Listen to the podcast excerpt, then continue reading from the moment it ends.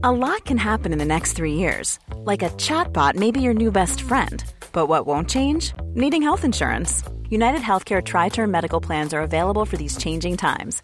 Underwritten by Golden Rule Insurance Company, they offer budget friendly, flexible coverage for people who are in between jobs or missed open enrollment. The plans last nearly three years in some states, with access to a nationwide network of doctors and hospitals. So, for whatever tomorrow brings, United Healthcare Tri Term Medical Plans may be for you. Learn more at uh1.com. There's never been a faster or easier way to start your weight loss journey than with PlushCare. PlushCare accepts most insurance plans and gives you online access to board-certified physicians who can prescribe FDA-approved weight loss medications like Wigovi and Zepbound for those who qualify. Take charge of your health and speak with a board-certified physician about a weight loss plan that's right for you. Get started today at plushcare.com slash weight loss. That's plushcare.com slash weight loss. plushcare.com slash weight loss. Hola gente, muy bienvenidas y muy bienvenidos a un nuevo episodio de Historias que Molestan.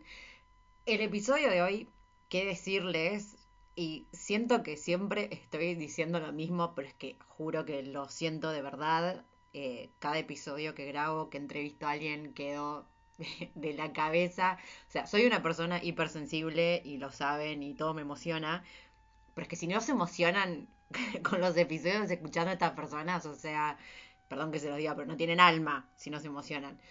Pero no, fuera de joda, em, el episodio de hoy que lo reescuché para, para poder hacer esta intro, eh, nada, quedé otra vez así como toda maravillada y, y nada, estoy cada vez me, me emociona más esto, tener el privilegio de poder hablar con este tipo de gente. O sea, yo, no sé, como que al mismo, siempre lo digo igual, ¿no? Que para mí el podcast es como la excusa de necesito hablar con vos y, ah, mira, tengo un podcast, pero en realidad es porque quiero yo hablar con la persona, eh, tener la posibilidad de, eso, de conocer su historia y tener como un uno a uno. Y, y nada, y después me quedo pensando en quién soy para merecer esto. No, no tan así, pero es como, chabón, o sea, de verdad, cada vez más feliz con tener el podcast y esto, y poder estar hablando con gente que que me fascina y me fascina lo que hacen. Dicho todo eso, vamos a hablar de la persona que van a escuchar el día de hoy, que se trata, se llama Lau, Laura, y su apellido lo vamos a pronunciar muy lentamente, porque es Baba Gekian, que hablando con ella me dijo, mira, vos acordate de las Kardashians, pero tipo tercermundista es ella y sería Baba o Babaekian, bueno, ustedes eligen cómo lo pronuncian, pero tenemos la aprobación de Lau que se pronuncia así. Eh, Lau es camarógrafa subacuática y artista visual, pero no solo eso, también es dive master de buceo y apneísta profesional especializada en fotografía subacuática. Actualmente se encuentra en Sudamérica y está orientada a desarrollar diversos proyectos artísticos y sociales vinculados con la conexión del ser humano con su entorno y hoy en día se encuentra entregada por completo al agua, a la escritura y a su cámara. O sea, estamos hablando de esta persona y esa es su intro eh, objetiva, vamos a decirle, que es la que pueden encontrar en las redes sociales o en su página, que todos los datos están acá abajo en la descripción del, del, del episodio por si quieren seguirla y deben seguirla, dicho esto. Em, pero bueno, ¿qué, quiero decir yo de Lau y de la entrevista de hoy? Que obviamente no quiero decir tanto porque para no condicionarles los que después ustedes quieran pensar y se lleven y, sientan cuando escuchan el episodio. Pero, pero sí quiero decir que con Lau pasó algo que nos conocemos virtualmente desde 2012 o 13, cuando empezamos a, viajar y empezamos a escribir que éramos de la camada esta de que probablemente conocen a todo el mundo si es que están en tema viajes, de Anico, Lau Lazarino, eh, Dani J de Marcando el Polo, toda esa época que éramos muy de los blogs, que era lo que se usaba en ese momento, antes de las redes sociales. Y bueno, y con Lau siempre nos comentábamos o nos compartíamos los posteos y demás, pero nunca, nunca hasta este episodio habíamos hablado en realidad. O sea, es más, todavía no nos conocemos en persona, incluso a pesar de hace esto, 10 años de estar compartiendo virtualmente, más o menos, entre comillas, el mismo espacio de los viajes. Eh, eso, no, no nos conocemos en persona, pero se siente como que sí, igual, es raro. Eh, yo de hecho creo que de esa época creo que debe ser la única persona que no conozco en persona de los blogs, porque siempre andamos como en distintos lugares y nunca se, nunca se dio. Así que fue muy especial también en ese sentido poder hablar en una charla, en vivo. Eh, la verdad que, que, bueno, que fue hermoso. Y aparte nos une una persona eh, que se llama Dani, que es esta que les decía de Dani J de Marcando el Polo. Dani Elías eh, es muy amiga de Lau y también es muy amiga mía y le tengo un cariño impresionante porque Dani estuvo presente y me ha ayudado un montón tanto en tema viajes como en tema eh, de mis proyectos personales. De hecho, me ayudó muchísimo cuando hice el taller del auto boicot, hice como una mentoría con ella y ahora es la que me diseñó la página. Y de hecho, Dani sale en mi podcast, es el episodio número 23, por si lo quieren ir a escuchar.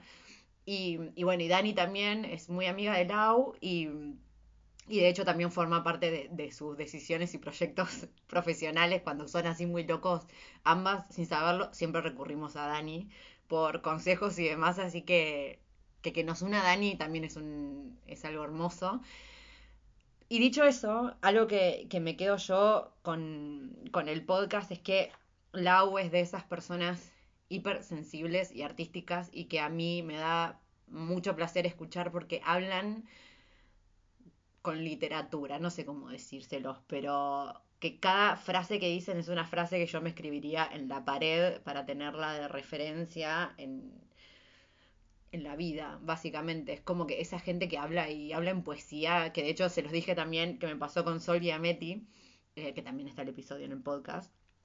Así que van, se van a dar cuenta que en el podcast, el episodio de hoy, hay muchos silencios, pero porque es, me pasa eso, que Lau hablaba, hablaba, y yo era como, no puedo creer lo que me está diciendo esta mujer, eh, no puedo creer, o sea, más allá de estar escuchando la información, también en mi cabeza empezaba, ay, qué mujer espectacular, no lo puedo creer, ay, la estoy escuchando, me está diciendo esta, no sé qué. Entonces, después me quedaba así como, no sé qué decir, porque me encanta todo lo que me decís, o sea, por favor, habla sola. Toda la hora del episodio yo no tengo nada que acotar, o sea, vos hablá. Eh, así que nada, espero que, Ahora están condicionados, sí, a que les guste y les maraville tanto como a mí. Y que más allá de, lo artístico y lo personal, igual también hablamos un poco de, su profesión, porque era la primera vez en mi vida que yo tenía la posibilidad de hablar con alguien que fuera camarógrafa subacuática y encima que sea amneista profesional, que me parece zarpado, o sea, me parece... Eh, me genera el mismo nivel de, intensidad que me genera el, alpinismo, como estar eso tan cuando el cuerpo forma tanta parte de lo que se hace, más allá de que, que, bueno, en cualquier deporte sí está el cuerpo y demás, pero me parece como extremo y, y nada, y poder hablarle y, hacerle preguntas directamente de su experiencia en ese sentido fue, nada, fue hermoso. Así que eso, disfrútenlo, yo sé que les va a encantar, eh, garantía, garantía, porque si les gustan los viajes, si les gusta lo artístico y lo sentimental y demás, o sea, no hay con qué darle al Lau y obviamente vayanla a seguir. Su Instagram es de Aqua Vivo. Igual ya les digo, están todos los links acá abajo.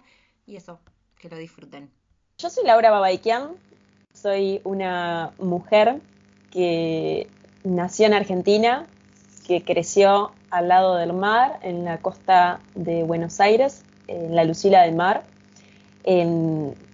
estoy totalmente conectada desde muy chiquita eh, con la fauna marina y también eh, crecí en el campo, o sea que estoy, soy una apasionada de la naturaleza, de estar en contacto con los animales y, al estar atravesada por el mar, eh, hoy en día mi trabajo y mi expresión se expande en este medio, en el agua. Y es lo que hago de mi vida, de seguir mi pasión y contar historias a través eh, de las olas y de las ondas. Bueno, me diste pie porque en realidad ah, vamos a decir esto para que la gente entienda el contexto, que lo hablábamos un rato antes, que con Lau nos conocemos, no en persona, pero virtualmente hace 10 años o más, por ahí, eh, por los blogs. Fuimos de, ella lo dijo, yo lo sostengo, pioneras en todo lo que es comunicar eh, virtualmente tema viajes. Y, me gustaría entonces, teniendo esto en cuenta, que yo creo que nos conocimos viajando estilo mochilero, ese tipo de cosas, eh, ¿cómo empezó tu historia igual con el agua y lo profundo? Pues todo muy profundo, lo que tiene que ver con vos. Siento yo, de todo lo que estuve viendo por ahí. Sí, totalmente. Em, bueno, ¿qué tema?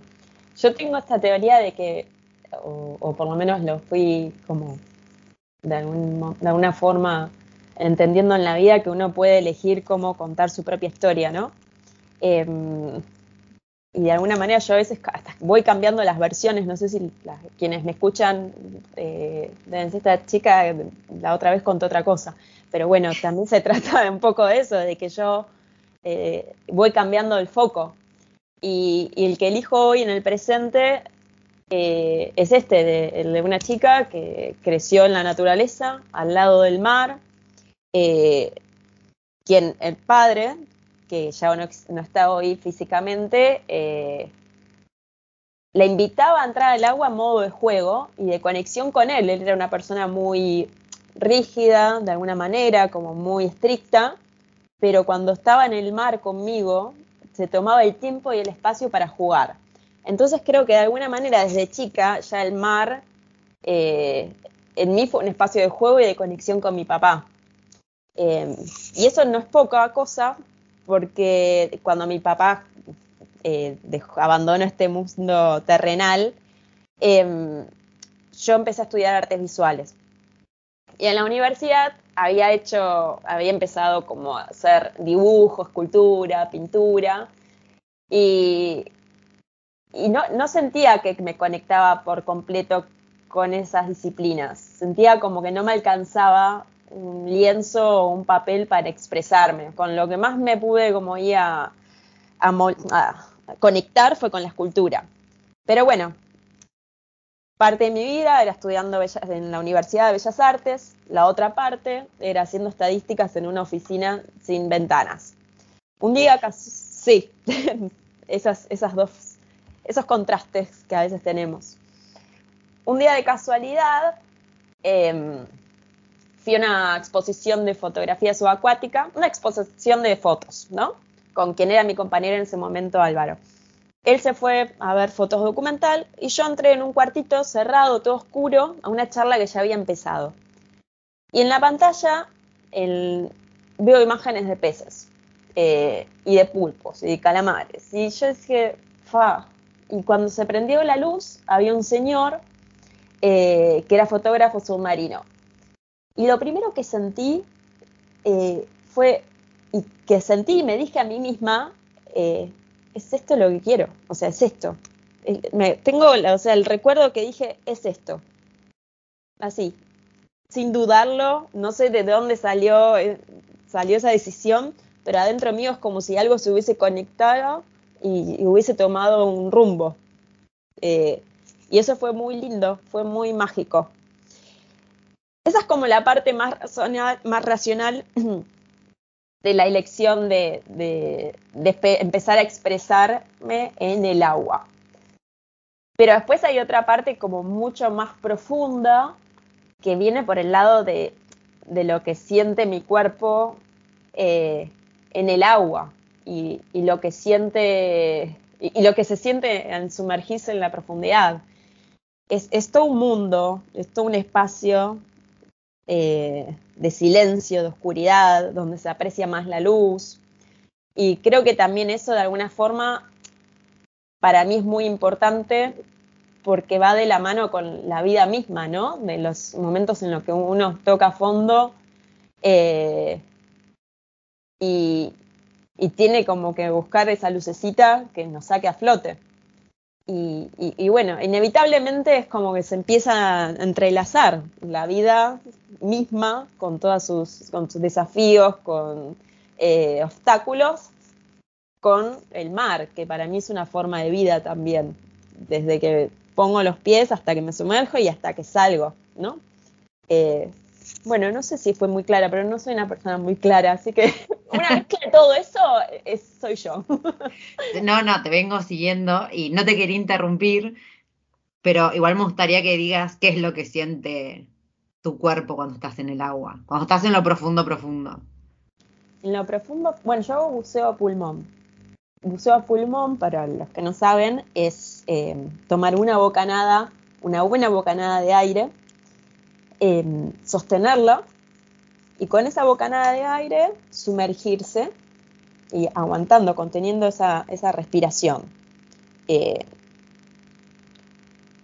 cuando uno eh, toma esa bocanada de aire, de alguna forma eh, entras como en un estado meditativo, porque para poder aguantar más la respiración, tenés que bajar tus pulsaciones, tenés que bajar eh, el consumo de energía, porque consumir energía es consumir oxígeno. Y, ese oxígeno sale de esa bocanada de aire que, que, di, que tomaste. Entonces, de alguna manera, es como que tenés que parar, es que tenés que frenar la cabeza. Eh, es, es, muy. Es, es como una meditación activa. Pero ¿qué pasa? Cuando estás en ese estado, que estás sosteniendo la respiración eh, y que estás frenando tus pensamientos, esos que vienen uno tras del otro, y te sumergís, entras en un estado eh, meditativo, de alguna forma, y de silencio, tanto interno como externo, porque abajo el agua se produce como, eh, hay silencio, no se escucha nada. Eh, y es como si toda una masa de agua te abrazara en silencio, tanto interno como tuyo como externo, eh, y eso se siente como paz. Por lo menos yo lo vivo así. Puede ser que a otras personas eh, las perturbe ese silencio o, es, o, esa presión del agua. Yo la siento como un abrazo. Entonces, eh, es mi punto de vista es ese, ¿no? Es como sumergirse, para mí es como eh, apagar la radio y, sentirme contenida por el agua, por un tiempo, porque después tengo que volver a mi, a la tierra y a volver a respirar porque soy un, ser que necesita respirar. Ay, no, no. Qué o sea, vamos a aclararle a la gente que yo estoy sin video, entonces la uno me está viendo, pero estoy así como toda maravillada. Pues me quedé en silencio porque estoy como integrando todo lo que me estás diciendo. Eh, y estaba pensando como qué loco eso, que como cada uno necesita, o sea, yo creo que todos necesitamos eh, este sentimiento que estás describiendo de algo que nos abrace y de, esa, de sentir esa paz, eh, como que el tiempo se detiene y cómo cada uno lo puede encontrar en cosas tan diferentes y cómo en este caso que el agua siendo algo tan fuerte, es verdad que en, en gente como es vos en tu caso, eh, te genera esa paz y a otra persona le puede generar hasta pánico. Eh, no, me parece increíble.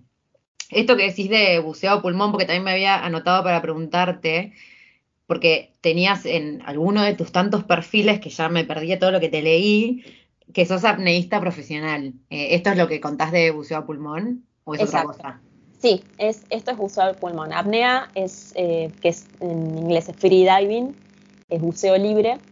Es un deporte, a diferencia del buceo con tanque, que es el, eh, como el más conocido, que es una actividad recreativa, la, el freediving es un deporte y hay que entrenarlo. Eh, y hay que aprender medidas de seguridad y toda una técnica.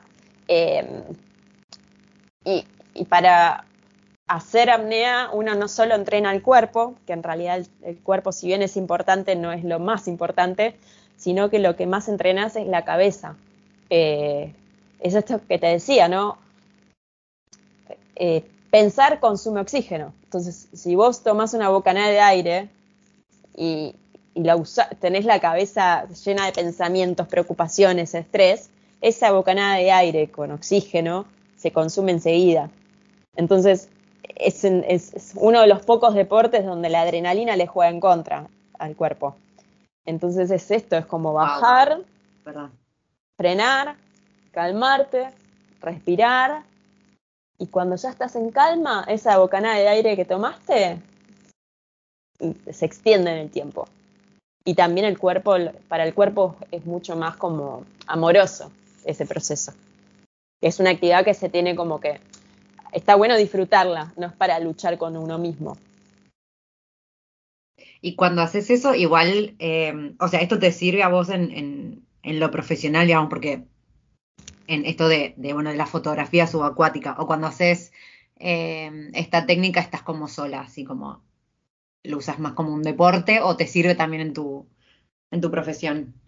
Em, cuando volví a Argentina, yo en realidad, yéndome un poco en el tiempo, más en la época en la que mm, no, eh, viajaba, eh, era bloguera, en ese momento yo, cuando estudiaba en la universidad, trabajaba y conocí a este fotógrafo, dije, bueno, voy a aprender buceo. Aprendí buceo con tanque, me certifiqué y me fui con mi compañero en ese momento de viaje.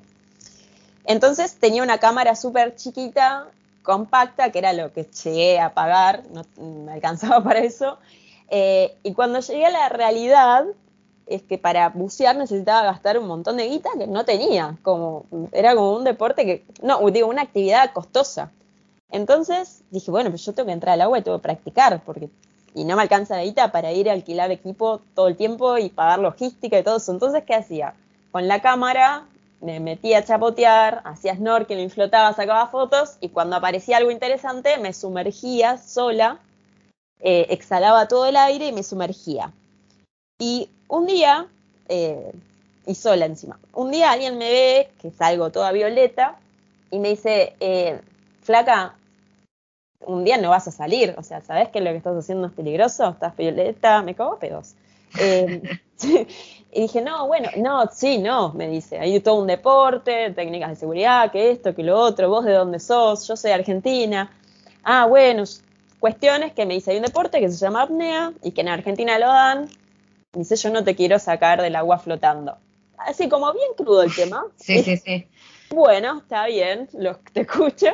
Entonces, cuando yo ya estaba terminando mi viaje eh, por Oceanía, por Asia, y volví a Argentina, conocí a quien fue mi, coach de apnea eh, en Argentina. Y cuando fui a la primera clase le dije, mira, yo soy fotógrafa subacuática, quiero hacer apnea solo para hacer fotos en apnea. Bueno, me dice, yo te entreno.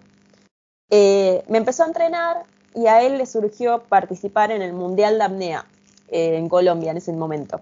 Y me dice, mira, Lau, no hay fotógrafa, yo sé que todavía no buceaste en profundidad en apnea, para hacer fotos, pero es tu oportunidad para trabajar de eso. Pero lo tenés que hacer en apnea. Bueno, listo. Eh, cuestiones que me voy con él y me puse a entrenar en apnea, pero en profundidad. En Buenos Aires lo había hecho solo en pileta, que es horizontal, vas de un lado al otro de la piscina. Eh, cuando fui a Colombia, me puse a entrenar a la par de los competidores, entonces eh, subía y bajaba con ellos. Ellos se ponen junto a una línea y se sumergen algunos hasta 100 metros, 60, 80, hoy hay hasta 130.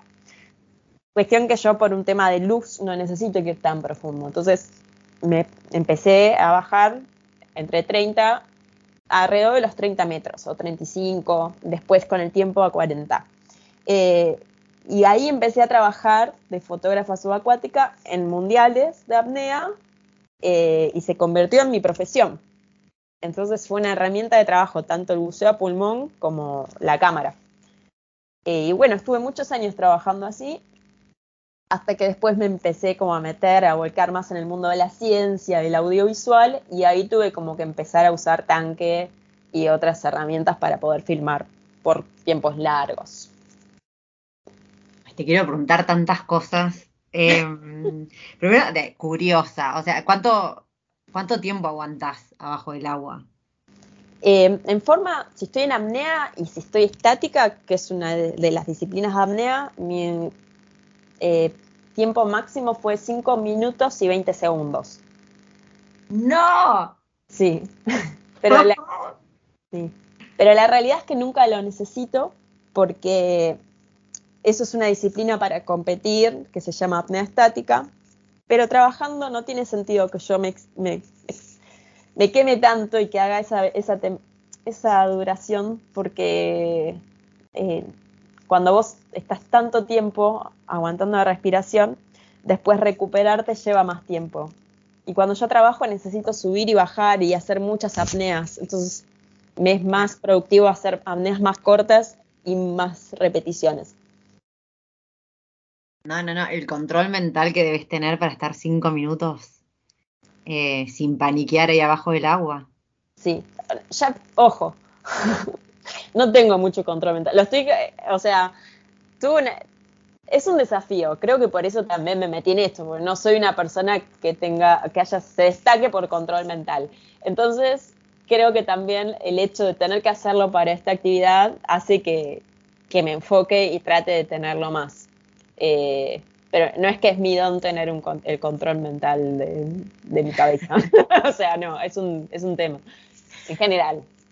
En general, no, pero bueno, igual, o sea, si no lo tuvieses, no podrías estar haciendo lo que estás haciendo. O sea, te entiendo, porque imagino que, que y me da la sensación siempre cuando me cruzo con una persona eh, sentimental o súper artística como sos, siempre en general la cabeza es un tema aparte. O sea, por algo somos así también de artísticos y sentimentales.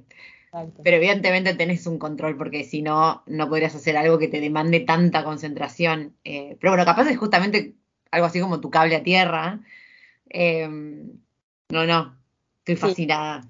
Eh, y ahora, ahora que estabas diciendo esto, me hiciste acordar algo que, le, que dijiste o que leí por ahí. Em, ah, que el arte para vos es como puente entre la ciencia y las personas.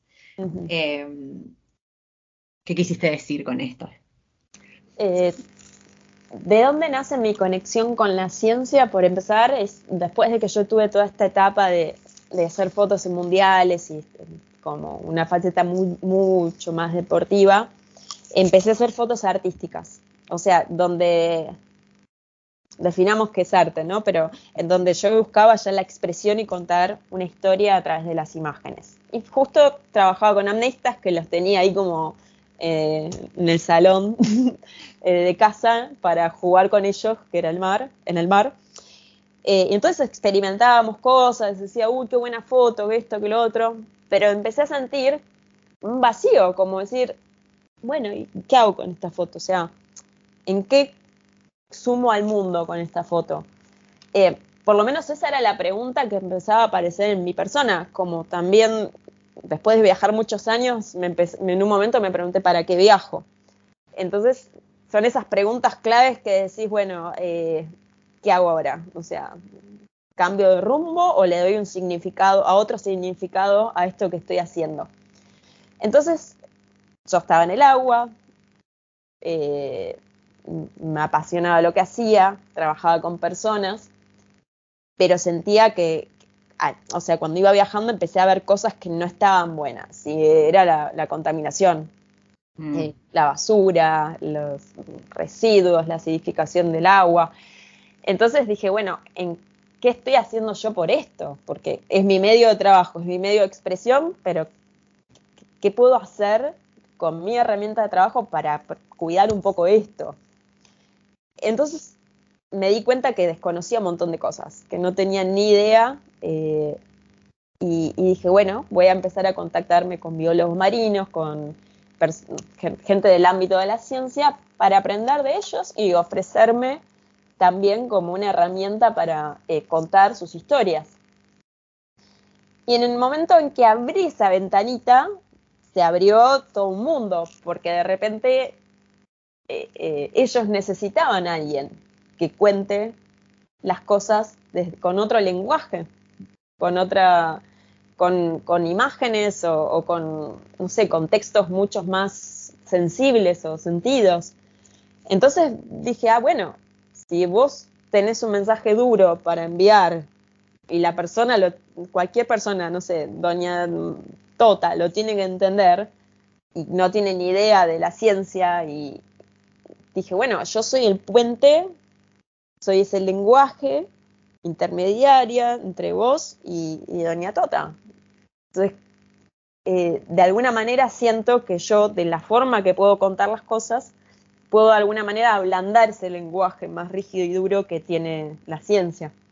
Em, y creo que por eso, esto que me decías, el arte como puente, creo que viene un poco por ese lado, como el ser, que el lenguaje artístico sea un puente, porque de alguna manera creo que eh, el arte nos conecta a todos, de alguna forma u otra.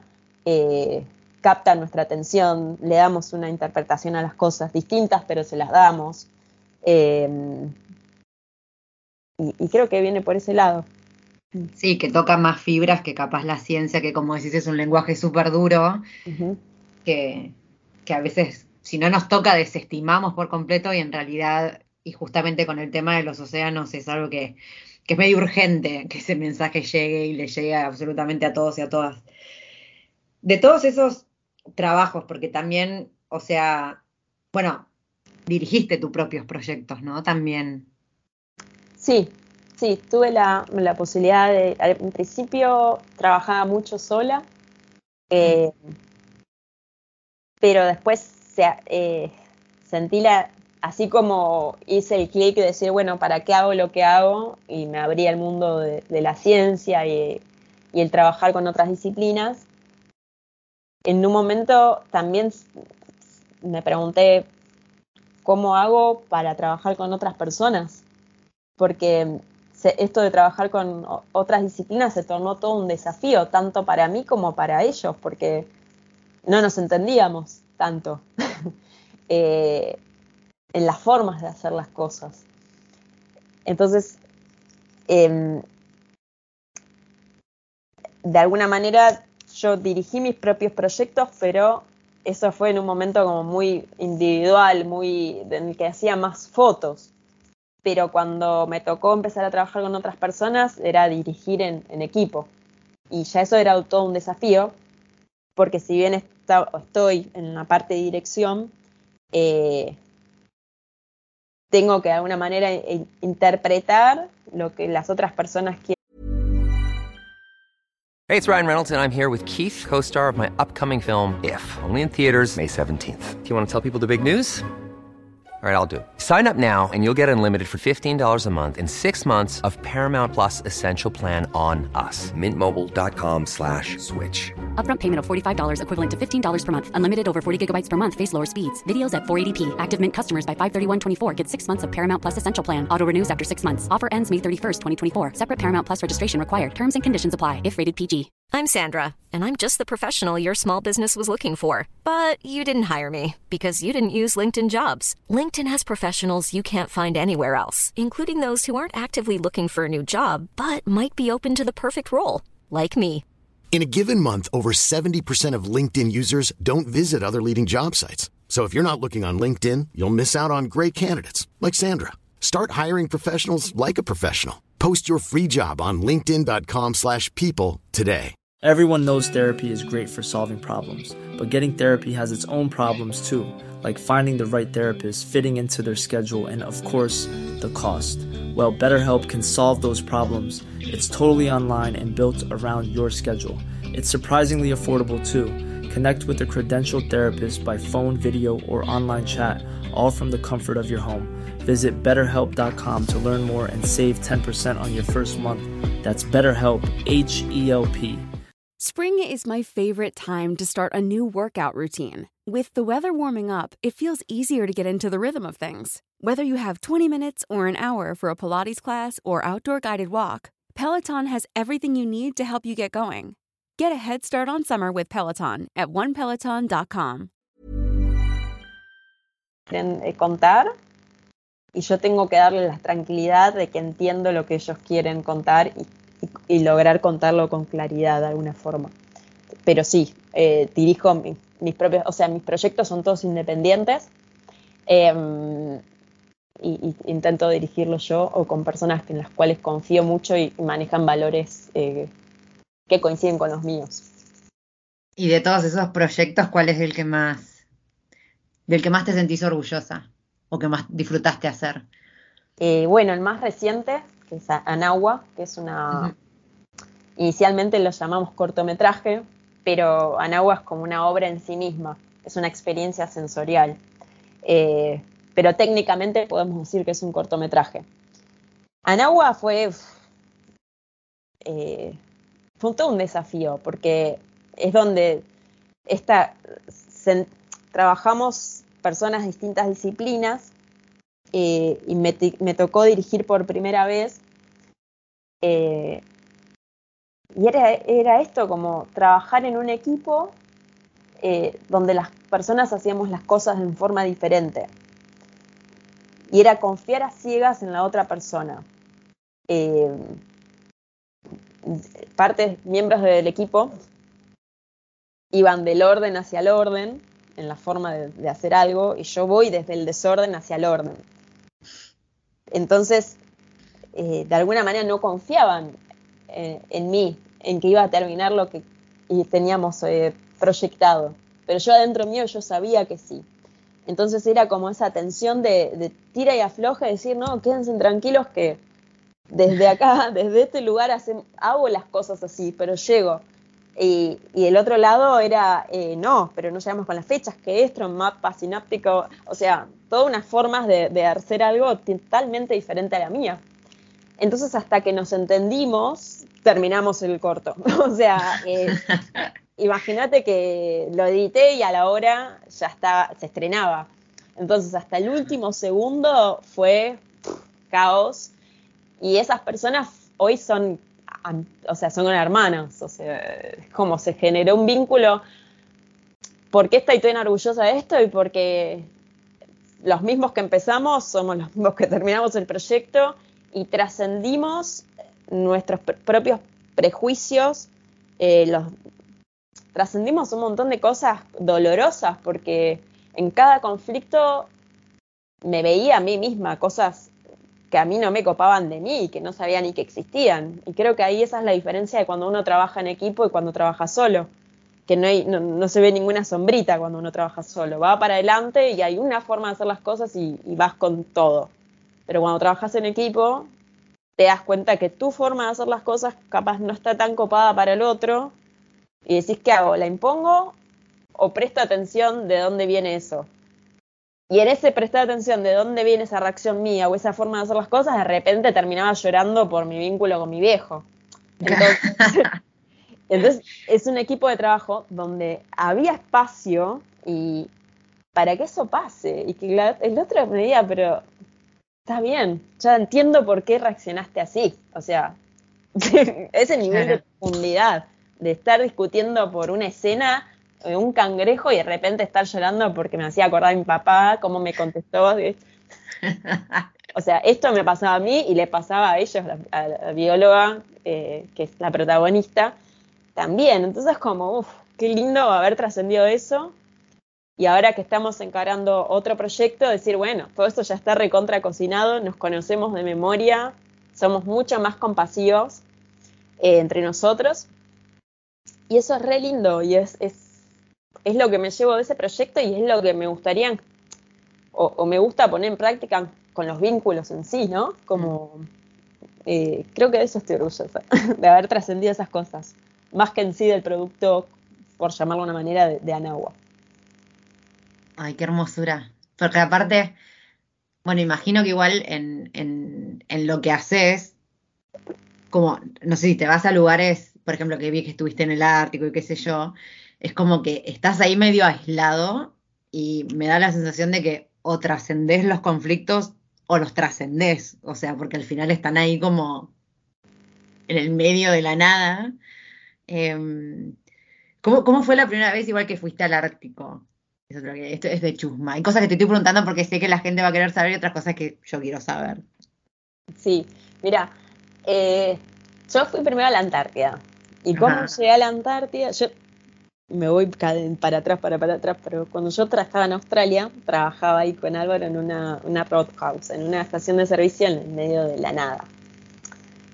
Y yo ahí ya sabía, quería, ya sabía a qué quería dedicarme y que estaba trabajando un montón para poder comprarme el equipo.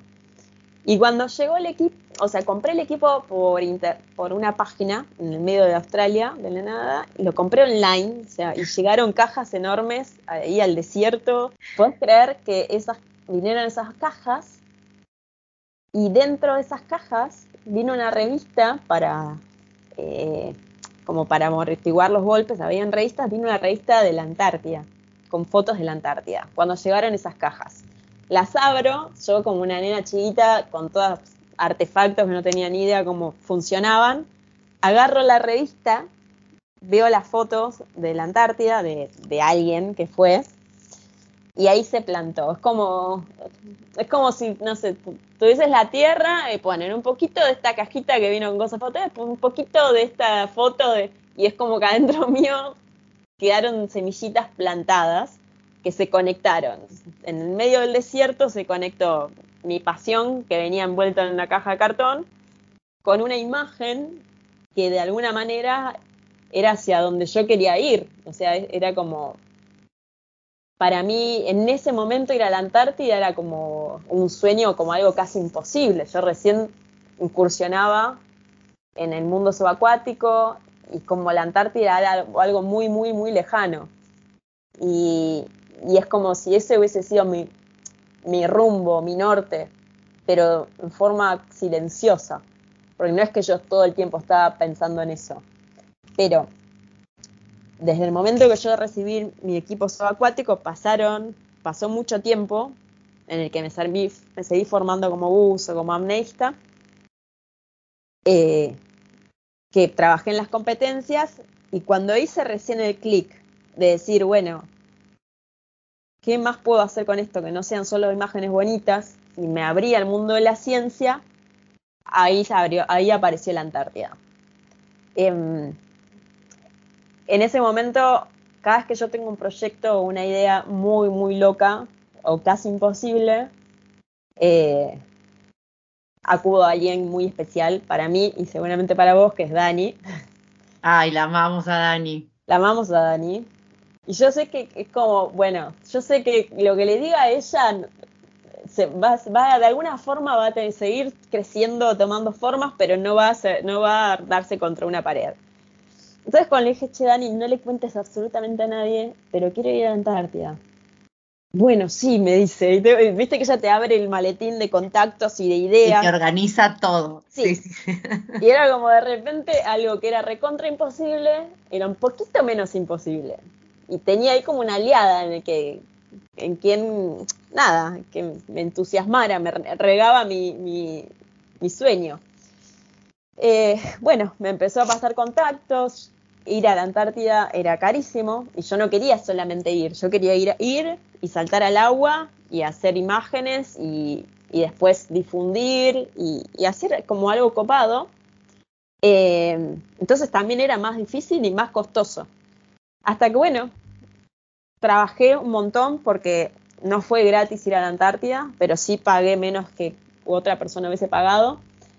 Y trabajé, como venía con ese ritmo de trabajo de Australia, Nueva Zelanda, pero lo tenía que hacer en Argentina eh, para sumarme ese viaje a la Antártida. Y, bueno, hice de todo, desde pintar casas, desde vender hojotas eh, en una esquina en, ahí en Buenos Aires, eh, desde hacer páginas web, pero era mucho más, era de salir a vender ropa. Hice todo, todo lo que se pudiera hacer para ahorrar para sumarme ese viaje y poder hacer eh, imágenes artísticas y trabajar a la par de científicos que iban a bordo para colaborar desde mi lugar. Entonces el viaje a la Antártida fue como fue todo lo que pasó antes de llegar ahí. Llegué cansada, claro. fue mucho laburo.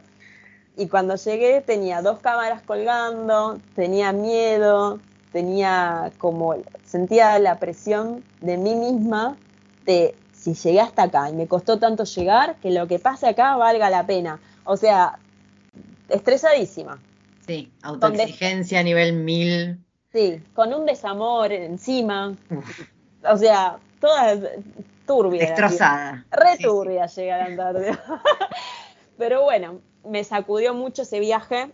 Eh, me acuerdo que cuando yo volví de ahí, la gente me preguntaba cómo estuvo y, claro, yo hablo desde, el sentir, desde la, oscuridad misma. Eh, y quizás alguien te preguntaba así, che, qué, bueno la Antártida, no sé qué, yo te venía con una carga, no, que me atravesó, que la noche que no dormí y que pensaba, no, int intensa la chica, muy intensa. Eh, entonces decidí aislarme, porque también cuando volví de allá, que si bien es fascinante, es un desierto la Antártida. Eh, y hay mucha fauna y hay mucho frío y, es muy hostil y estuvimos ahí navegando como unos, unos 25, 27 días, con el, éramos una, en un velero, éramos seis personas, eh, de los cuales uno era biólogo, otra chica era artista plástica, otra era una piloto de avión, y después el capitán y eh, la capitana, que era su, su compañera. Eh, cuando volví de, la Antártida, Em, necesité aislarme del mundo, básicamente. Volví con toda esa carga de, energía e intensidad, pero al regresar me molestaban los sonidos, me molestaba la gente. Eh, necesité como refugiarme en mis perros, en la escritura. Me compré cuadernos en los cuales durante un año escribía todos los días cómo me sentía. Em, fue como muy intensa esa experiencia. Y al año siguiente de la Antártida, decido, ya después de haber atravesado como toda esa crisis existencial que también tenía, eh, decido ir al Ártico. Un viaje que ya después de la Antártida, donde había ya tenido todo el tenía todo el equipo para meterme a agua fría, para esos tipos de viaje, ya tenía todo cocinado básicamente para ir al Ártico, solamente tenía que encontrar la forma de ir. Y fui en invierno, eh, y fui con una sola cámara, fui emocionalmente mucho más estable y tranquila y entregada, porque no iba con esa presión que tenía de mí misma, y fue el mejor viaje de mi vida, y justamente por eso, porque me despojé de mi, de mi autoexigencia. Eh, y volví con, de la Antártida había vuelto con fácil 3.000, 4.000 fotos y del Ártico volví con 20, 25. Feliz. Wow. Sí. Hola, estás escuchando Historias que Molestan, un podcast que te acerca al detrás de escena de las personas que la rompen para que veas que detrás de cada logro hubo una decisión. Recordarte obviamente que en Instagram, TikTok y en mi blog tenés un montón de información útil, pero sobre todo unos posteos muy motivadores para que vos también te llenes de energía y puedas salir a recorrer el mundo y me encontrás como Titin Round the World. Te dejo con el episodio. Sí. Ay, Lau, qué fuerte. Em, estoy, estoy integrando información que acabas de pasarme. Pero igual, en el medio, cuando contaste lo de la Antártida, em, me, mm, me intriga mucho cómo es tu relación con el frío, o sea, con el frío extremo. Eh, ¿Cómo fueron esas primeras veces? Bien. Em, Más que nada en el agua, me refiero. Sí. Cuando antes de entrar al agua, para mí es como me preparé para la Antártida pensando que si cuando apenas pusiera la mano se me iba a quemar y derretir. o sea, sí, total. pensaba como eso, como salto y me congelo. Tenía esa, fui preparada para eso, para congelarme. Y entonces cuando ingresé al agua, o sea, en, realidad metí primero, me puse el equipo, que era un traje húmedo, o sea, me iba a mojar. Em, puse primero el piecito, pero así las puntitas. Y decía, ah, no está tan mal. Bueno, puse un poquito más. Ah, no está tan mal. Y así fui metiendo el cuerpo y no estaba, no era tan grave lo que estaba pasando. Realmente no era, no era tan grave, porque estaba como bien equipada. Y después cuando empecé a avanzar y ya empecé a pasar más tiempo en el agua y empecé a sumergir la cabeza y es como, uff, la cabeza es un lugar muy sensible y ya me, quemaba la cabeza, me dolía la cabeza, me penetraba el frío eh, y ahí ya salía, ¿no? Porque el cuerpo avisa. El agua, en el agua fría hay, hay que tener en claro que el cuerpo te avisa cuando salir y hay que saberlo escuchar. Porque si vos no lo escuchás y te quedás, eh, el cuerpo se apaga, o sea, las alarmas de salir dejan de sonar y vos pensás que está todo bien y en un momento te apagás. Entonces, apenas empiezan a sonar esas alarmas de salir, que son determinadas reacciones del cuerpo de defensa, eh, hay que ir ya saliendo, tomar la decisión de ir saliendo. ¿Cuáles son esas alarmas? El temblequeo. Cuando uno tiembla, en realidad lo que está pasando es que el cuerpo está avisando que está compensando esa pérdida de calor. Entonces, si vos tenés frío y estás temblando, es bueno, porque tu cuerpo todavía te está dando la alarmita de que ya es hora que, que te abrigues o que salgas. Entonces, entrar al agua fría, por un lado, es, esto es mucha responsabilidad con vos mismo y con el equipo que te está cuidando, y es estar atento a qué pasa en tu cuerpo. Eh, porque uno entra al agua, por lo menos en mi caso, para hacer fotos y disfrutar y, salir sana y salva de ahí. Entonces, como eh, es un desafío eso, tan, primero cuidar esa parte del cuerpo y la cabeza para poder hacer lo que a mí me gusta. Eh, así que, después, de, cuando estaba allá, me fui metiendo varias veces y, y, de a poquito iba reconociendo y aprendiendo a mi propio cuerpo. Eh, de mi propio cuerpo y también de la naturaleza, porque el agua fría, pero también hay animales, pero también hay hielos, hay, icebergs que se caen y, vos no sabías que se podían caer, eh, y que pasaste cerca y que casi te deja la vida. Entonces, es como de, sí, es como, bueno, tengo que respetar un poco el mundo, respetarme a mí y a los que están ahí alrededor mío que me están cuidando. Eh, y eso fue Antártida, es como, opa, esto es hostil y, y, encima yo pensaba, pucha, si me pasa algo le cago el viaje al resto. Yo pensaba eso, no, no que, que me iba a morir, sino que, uy, si se me cae Esther, le cago el viaje a ella. Le... Yo pensaba así, sí, eh, sí, sí, sí. como para cuidar al resto de que no me pase nada. Eh, y creo que eso también es un poco decir de, de, camaradería, que se dan esos espacios en los que somos poquitos, y nos cuidamos entre nosotros porque somos los que estamos. Me gusta, me preguntas algo y yo me voy por las ramas. No, y me no encanta. Sé cómo vas a hacer para esto. no, es que no, a mí me. Claro, eso, o sea, lo que me cuesta a mí del podcast es que, que justamente al, al no haber video, como que la gente capaz debe pensar, ¿por qué hay tanto silencio? Pero es que yo estoy, o sea, no es que me estás diciendo, sí, no, bueno, o sea, me estás diciendo un montón de cosas hermosas.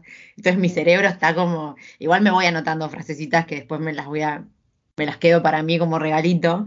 Eh, pero es, o sea, eso, me estás contando cosas, no solo cosas que son súper interesantes, re profundas, literal y metafórico, pero sino también cosas que no, que nunca había hablado con nadie porque sos la primera persona que conozco que hace esto.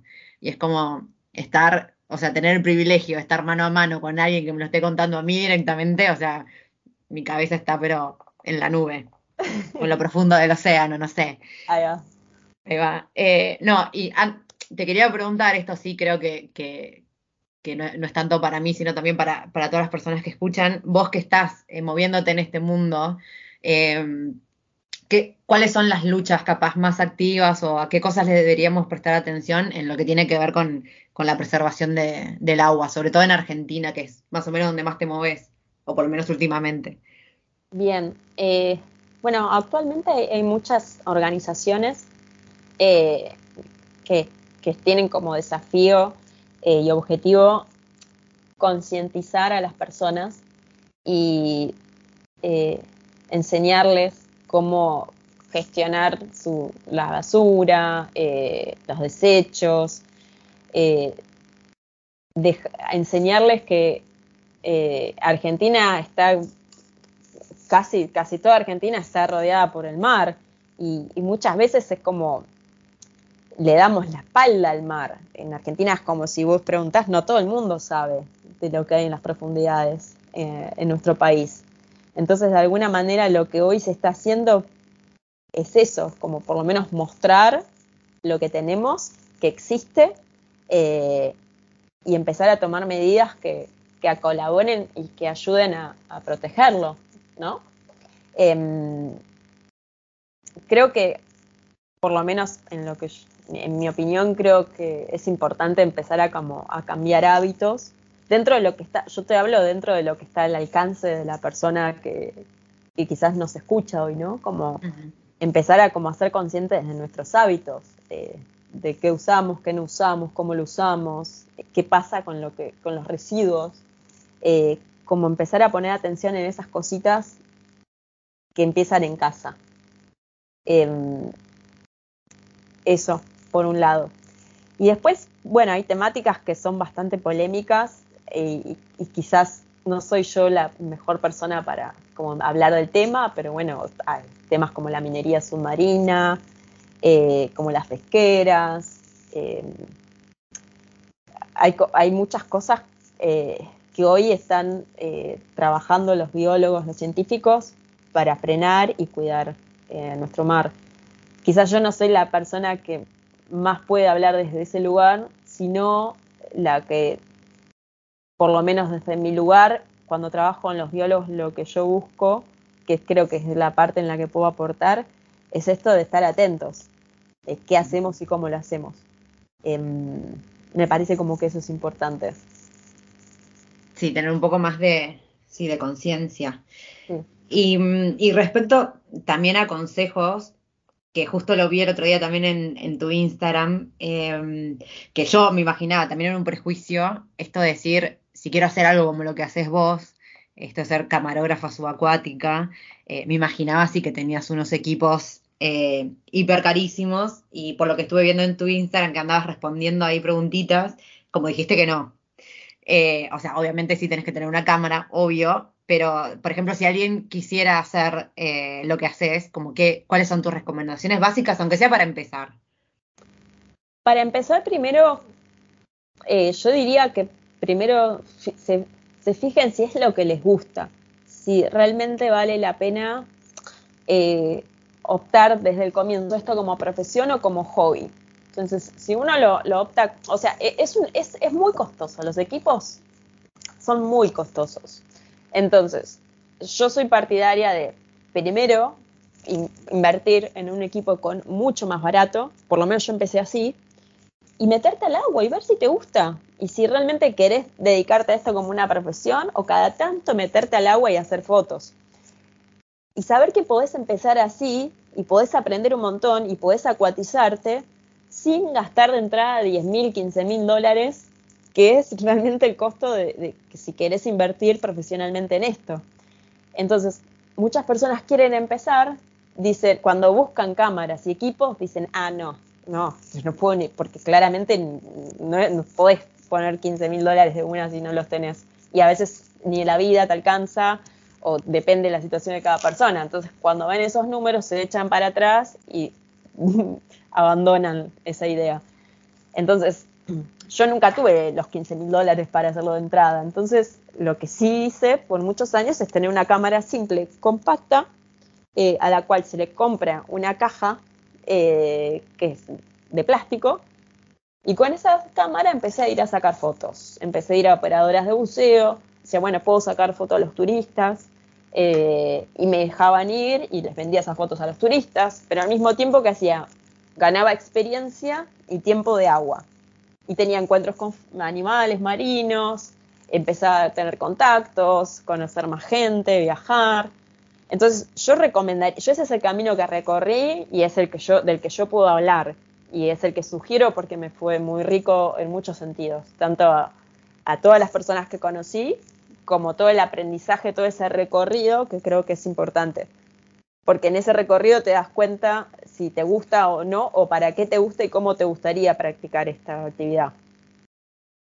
Si ves que después de dos años o un año que estuviste a full y te dices, esto me encanta, y bueno, ya ahí ver cómo le encontrás la vuelta para ahí recién pensar en invertir en un equipazo, o ver realmente si realmente necesitas invertir o muchas veces hoy las productoras te alquilan, eh, alquilan el equipo para que un cámara eh, subacuático vaya y opere la cámara. O sea, tampoco es que sí o sí tenés que comprar la voz. Muchas veces las productoras alquilan el equipo y vos lo usás para hacer el trabajo.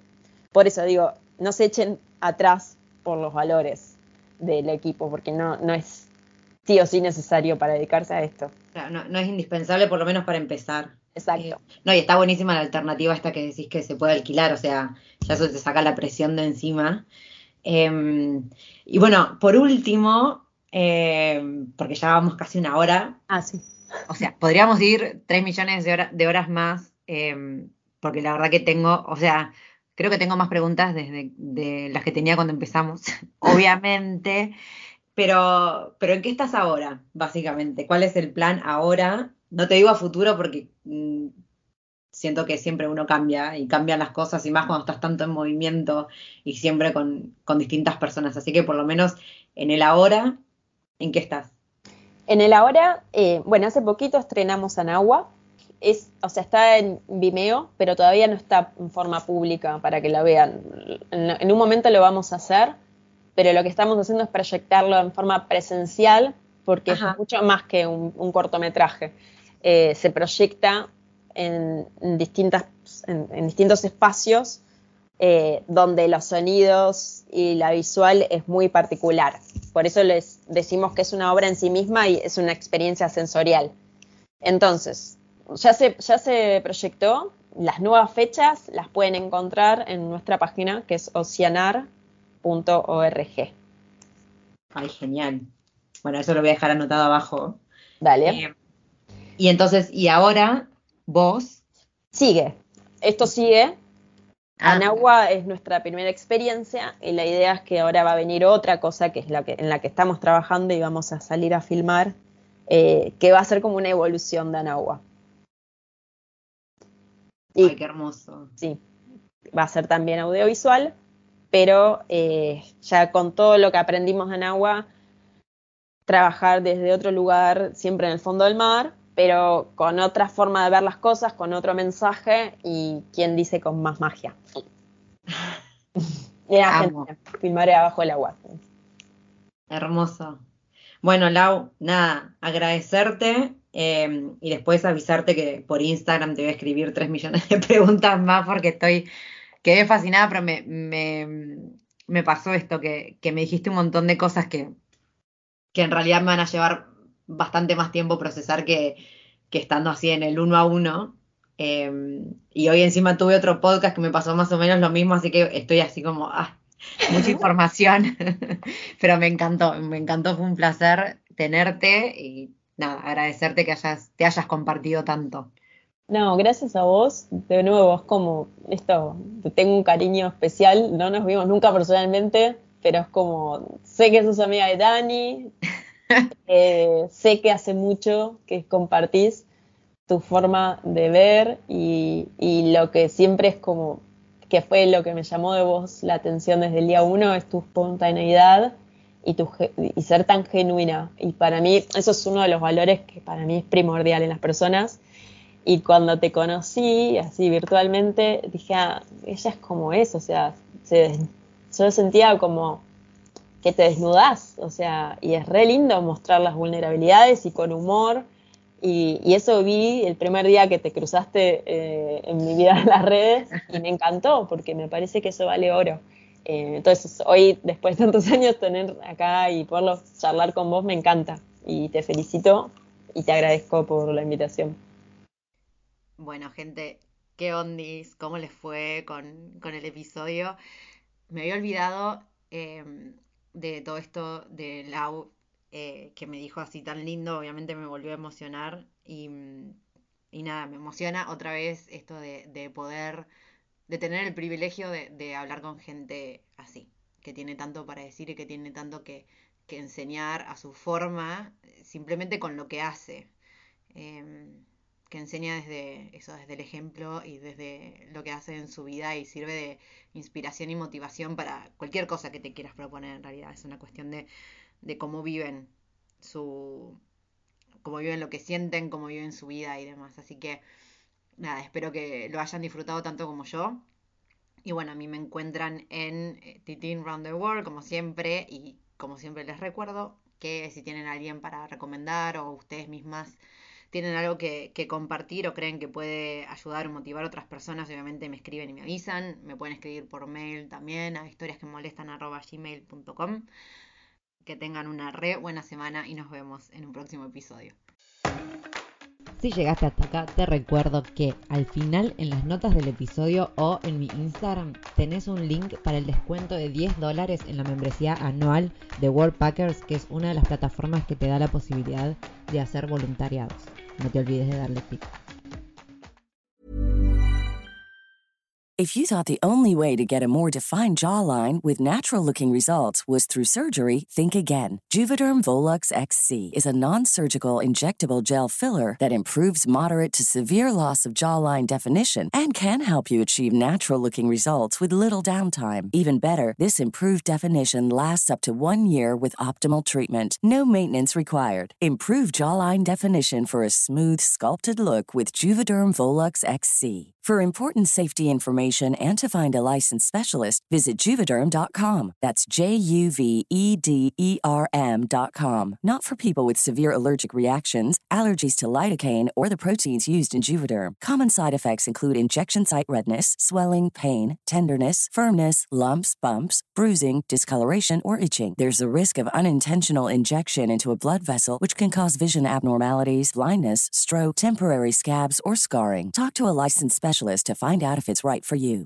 Hey, it's Paige DeSorbo from Giggly Squad. High quality fashion without the price tag. Say hello to Quince.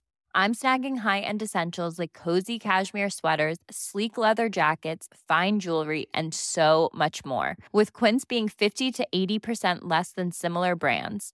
And they partner with factories that prioritize safe, ethical, and responsible manufacturing. I love that. Luxury quality within reach. Go to quince.com slash style to get free shipping and 365 day returns on your next order. Quince.com slash style.